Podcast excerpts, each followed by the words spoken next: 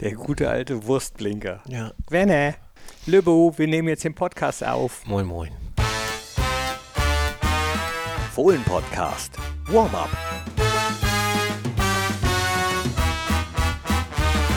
Ein Hallo, herzlich willkommen zum Fohlen-Podcast. Das hier ist das Derby Warm-up. Vor dem Spiel gegen den ersten FC Köln am Sonntag um 18.30 Uhr treffe ich mich mit einem unserer Pressesprecher, mit Lübbo Popken. Hi. Moin. Komm, bevor wir loslegen, möchte ich nochmal zur Einstimmung euch das hier vorspielen. Kommt hoch rein auf Westergaard. Tor, das ist der Null. Ja, Genau das. Von Ja. Ja. Die, die erste Aktion von Traore. Und er macht hier das Tor für Gladbach. In den Strafraum. Oskar Wendt auf Dribbeln, Pfosten. Und jetzt die Chance. Tor. Ja. Zu zwei. Und der Stindel macht's. Und mir wird schwindelig. Mir wird schwarz vor Augen. Unfassbar! 81. Spielminute, 3 zu 2. Und dann ist Schluss! Das ist der Derby-Sieg für Borussia Mönchengladbach. Das war eine Fohlenradio-Reportage aus einem 3 zu 2 Sieg unserer Borussia. Ja, der letzte Derby-Sieg, leider mindestens vier Spiele her. An welches Spiel erinnerst du dich am allerliebsten, wenn du an Spiele Borussia gegen Köln zurückdenkst, Lübo? Tatsächlich an das zweite Derby, das ich als Mitarbeiter von Borussia Mönchengladbach erleben durfte. Das war ein 4 zu 2 Auswärtssieg nach dem Wiederaufstieg.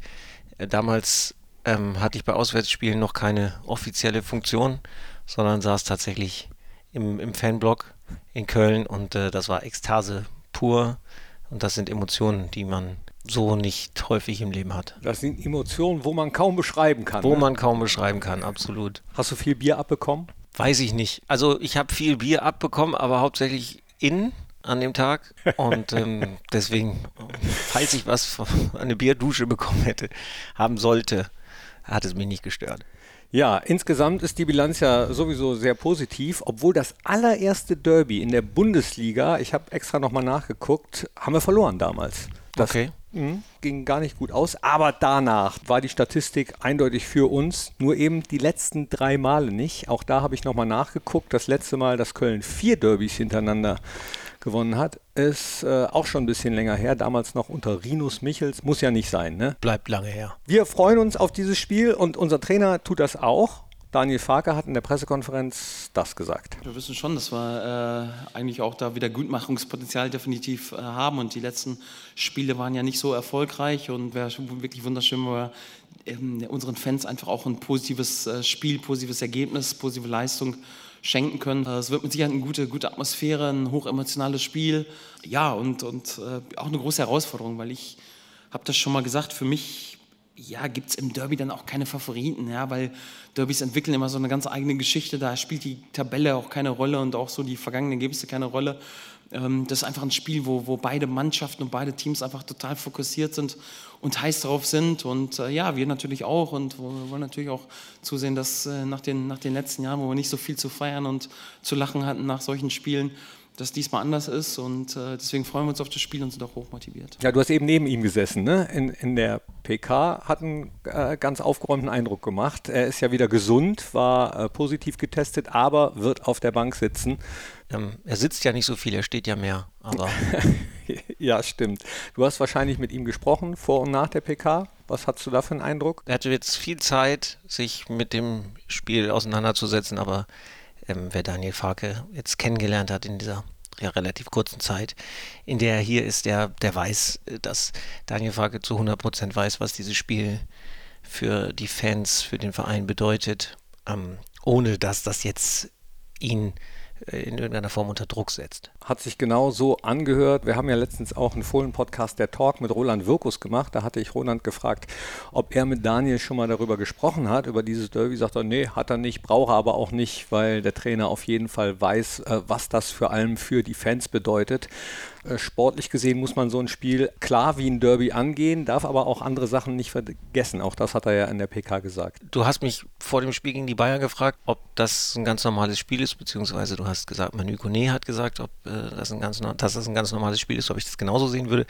Habe ich gesagt, ja, in diesem Fall würde ich sagen, ist das Derby kein ganz normales Spiel. Das ist, das ist tatsächlich was anderes. Du musst es natürlich trotz aller Brisanz und aller Bedeutung, musst du es natürlich mit kühlem Kopf und heißem Herzen, wie man so schön sagt, angehen. Schönes Zitat auch äh, aus dieser PK. Und es ist kein Spiel wie jedes andere, das merkt man auch im Vorfeld, wenn man sich mit Fans äh, unterhält. Aber auch da heißt es, trotzdem noch kühlen Kopf bewahren, äh, hat auch Roland Wirkus nochmal in der Pressekonferenz gesagt. Ich komme aus Mönchengladbach. Ich weiß, dass, dass das ein besonderes Spiel ist. Sicherlich ein hochemotionales Spiel, was auch in Ordnung ist äh, auf dem Platz zwischen den beiden Mannschaften, aber auch ganz klar ein klarer Appell. Gewalt im Stadion, außerhalb des Stadions, äh, das geht nicht. Da, da, das hat nichts zu suchen äh, beim Fußball. Und deswegen kann ich nur appellieren, wir, wir sollten uns auf dem Platz vernünftig bekämpfen mit Respekt, aber außerhalb des Platzes äh, und natürlich hier im Umfeld sollte das ruhig bleiben. In der Schule, wenn du, wenn du damals in der Schule warst, da gab es auch ein paar Kölner, da hast du ein bisschen gefrotzelt. Das ist ja auch in Ordnung, das ist ja auch cool. Ne? Und das macht ja auch den Fußball aus, was Daniel eben so gesagt hat. In der Arbeit, ne? dann hast du Gladbacher und Kölner, die, die sich dann ein bisschen frotzeln. Das ist Normalität. Alles andere hat nichts auf dem Fußballplatz zu suchen. Das finde ich eine coole Geschichte und deswegen haben wir alle Fußball gespielt. Ne? Damit wir unsere Freunde, unsere Bekannten noch mal ein bisschen ärgern konnten, wir ein bisschen mehr damals. Ähm, es, es, hält sich dann irgendwann immer mal die Waage, aber so sollte das sein und alles andere äh, sollte vernünftig ablaufen. Ja, ich glaube, das ist das alles Entscheidende. Man kann sich auf dem Platz äh, befeiten, man kann sich foppen, man kann frotzeln, aber mehr eben auch nicht. Gewalt hat nirgendwo was zu suchen, weder im Fußballstadion noch sonst irgendwo. Ja. Punkt. Punkt. Ende. Wir gucken trotzdem noch mal kurz in die Vergangenheit. Es hat Spiele gegeben vom Borussia Mönchengladbach gegen den ersten FC Köln, die heraus ragten. Äh, zum Beispiel das DFB-Pokalfinale 1973, in dem sich Günter Netzer selbst einwechselte. Dann Spiele, wo es äh, Ari van Lent gelang, Tore zu schießen, nachdem jemand ihm seine Fußballschuhe zurückgeschickt hat. Also dieses Derby ist voll von Randgeschichten nebenbei. Fällt dir da noch eine ein? Ja, tatsächlich jetzt bin ich das dritte Mal, habe ich ähm, das Glück hier mit dir den, den Warm-up aufzeichnen zu dürfen. Das ist jetzt das erste Mal, dass ich mich ein bisschen vorbereitet habe. Und ähm, hast da, du mir eins voraus. Ja. Und da habe ich jetzt mal nur die Derbys Revue passieren lassen, ähm, an denen ich sozusagen als in meiner Zeit hier bei Gladbach äh, teilgenommen habe. Und es ist ja wirklich erstaunlich, äh, wie viele außergewöhnliche Ereignisse sich rund um die Derbys so ereignet haben. Angefangen, äh, das Debüt von Marc-André Testegen. Oh. Ja, das, das, das Tor von Granit Xhaka in der 90. Oh. Minute. Ähm, Moderhut hat uns mal zum, zum Derby-Sieg geschossen als, als Eigengewächs. Das war auch irgendwie was ganz Besonderes. Dann ein Spiel, das ich auch nie vergessen werde. Hier die, die Niederlage, die 1 zu 2 Niederlage. Ähm, Stindel bringt uns in Führung und dann köpft Westergaard Modest an. Der Ball geht ins Tor und dann schießt Marcel Risse diesen, ja, das ist Tor des Jahres ist es, glaube ich, sogar geworden.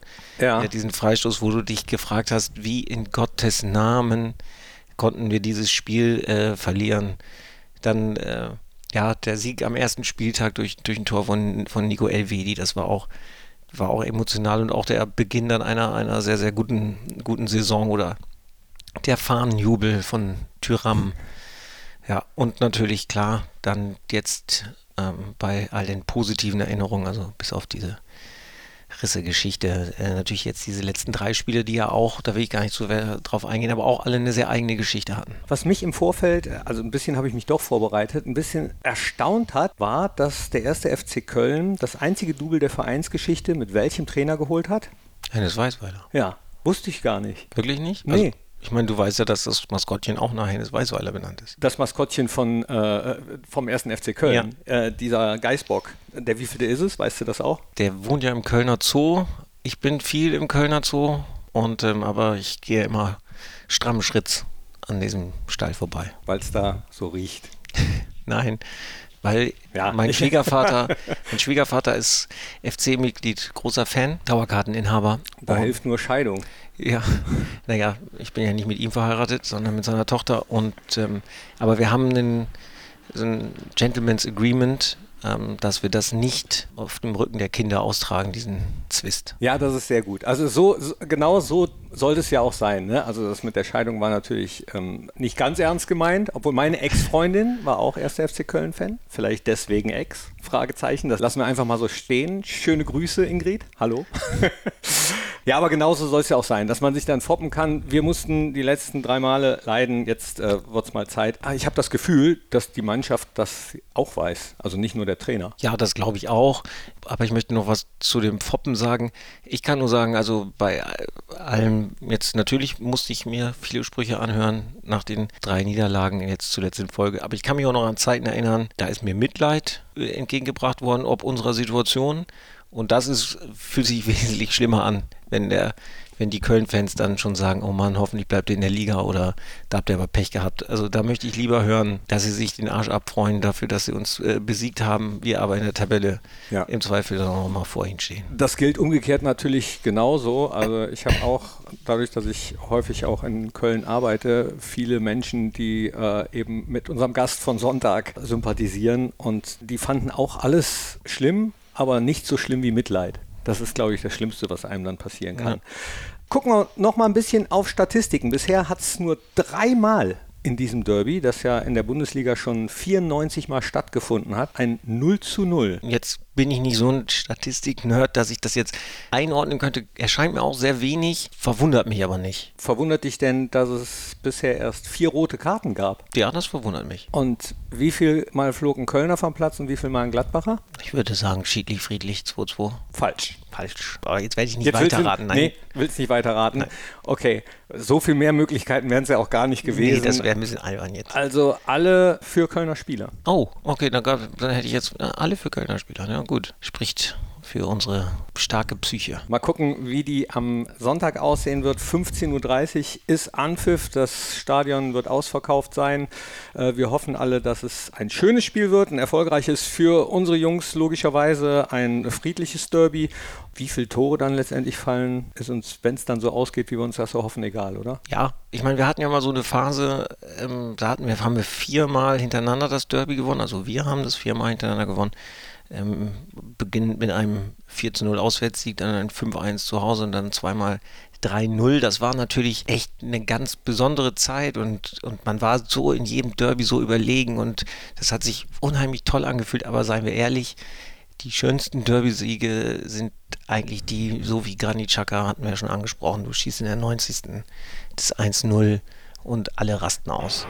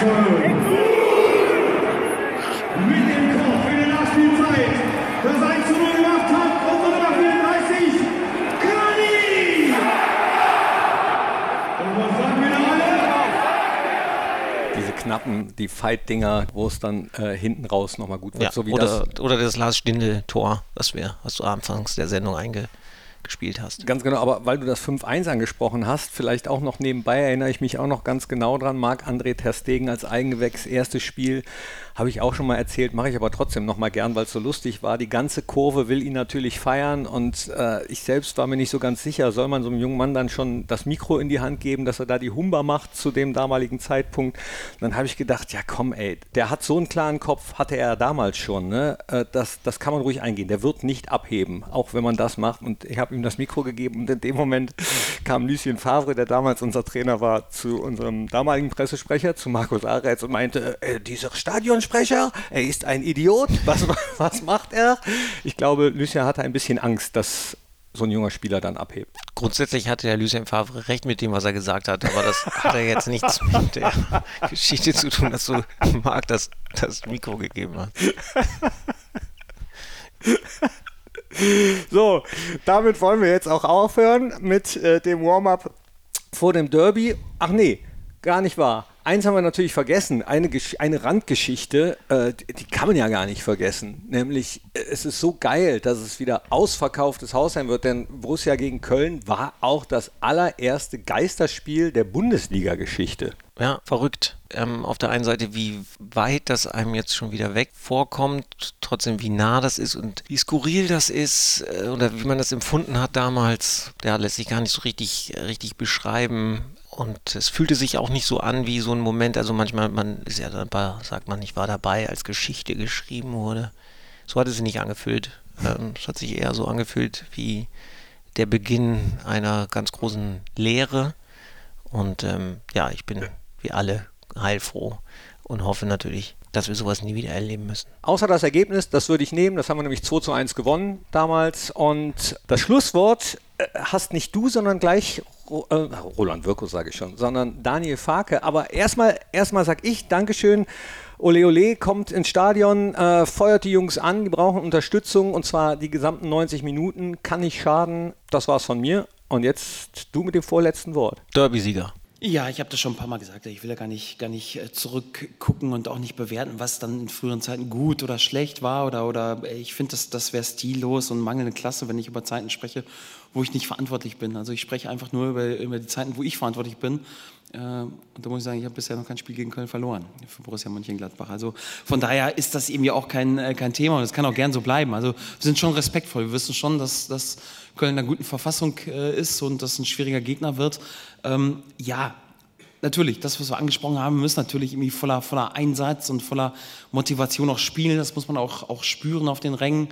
Irgendwie so, das wird schon wichtig sein, aber auch das, was ich eben angesprochen habe, eine gute Balance zu haben, äh, auch, nicht, auch nicht übermotiviert zu sein und äh, zu denken, oh, jetzt gehen wir mal raus und äh, überrennen den Gegner einfach irgendwie so. So funktioniert Fußball le äh, leider nicht. Also ja, weiß nicht, wenn man zu Hause auf dem Sofa sitzt und guckt dann irgendwie so Gladiator oder irgendwie sowas, da denkt man, jo, komm, wir gehen raus und zücken das Schwert und dann läuft schon irgendwie alles. Äh, aber so funktioniert Fußball auf höchstem, höchstem Niveau nicht. Da muss man schon irgendwie eine gute Balance finden, mit, mit heißem Herzen spielen, aber auch mit kühlem Kopf.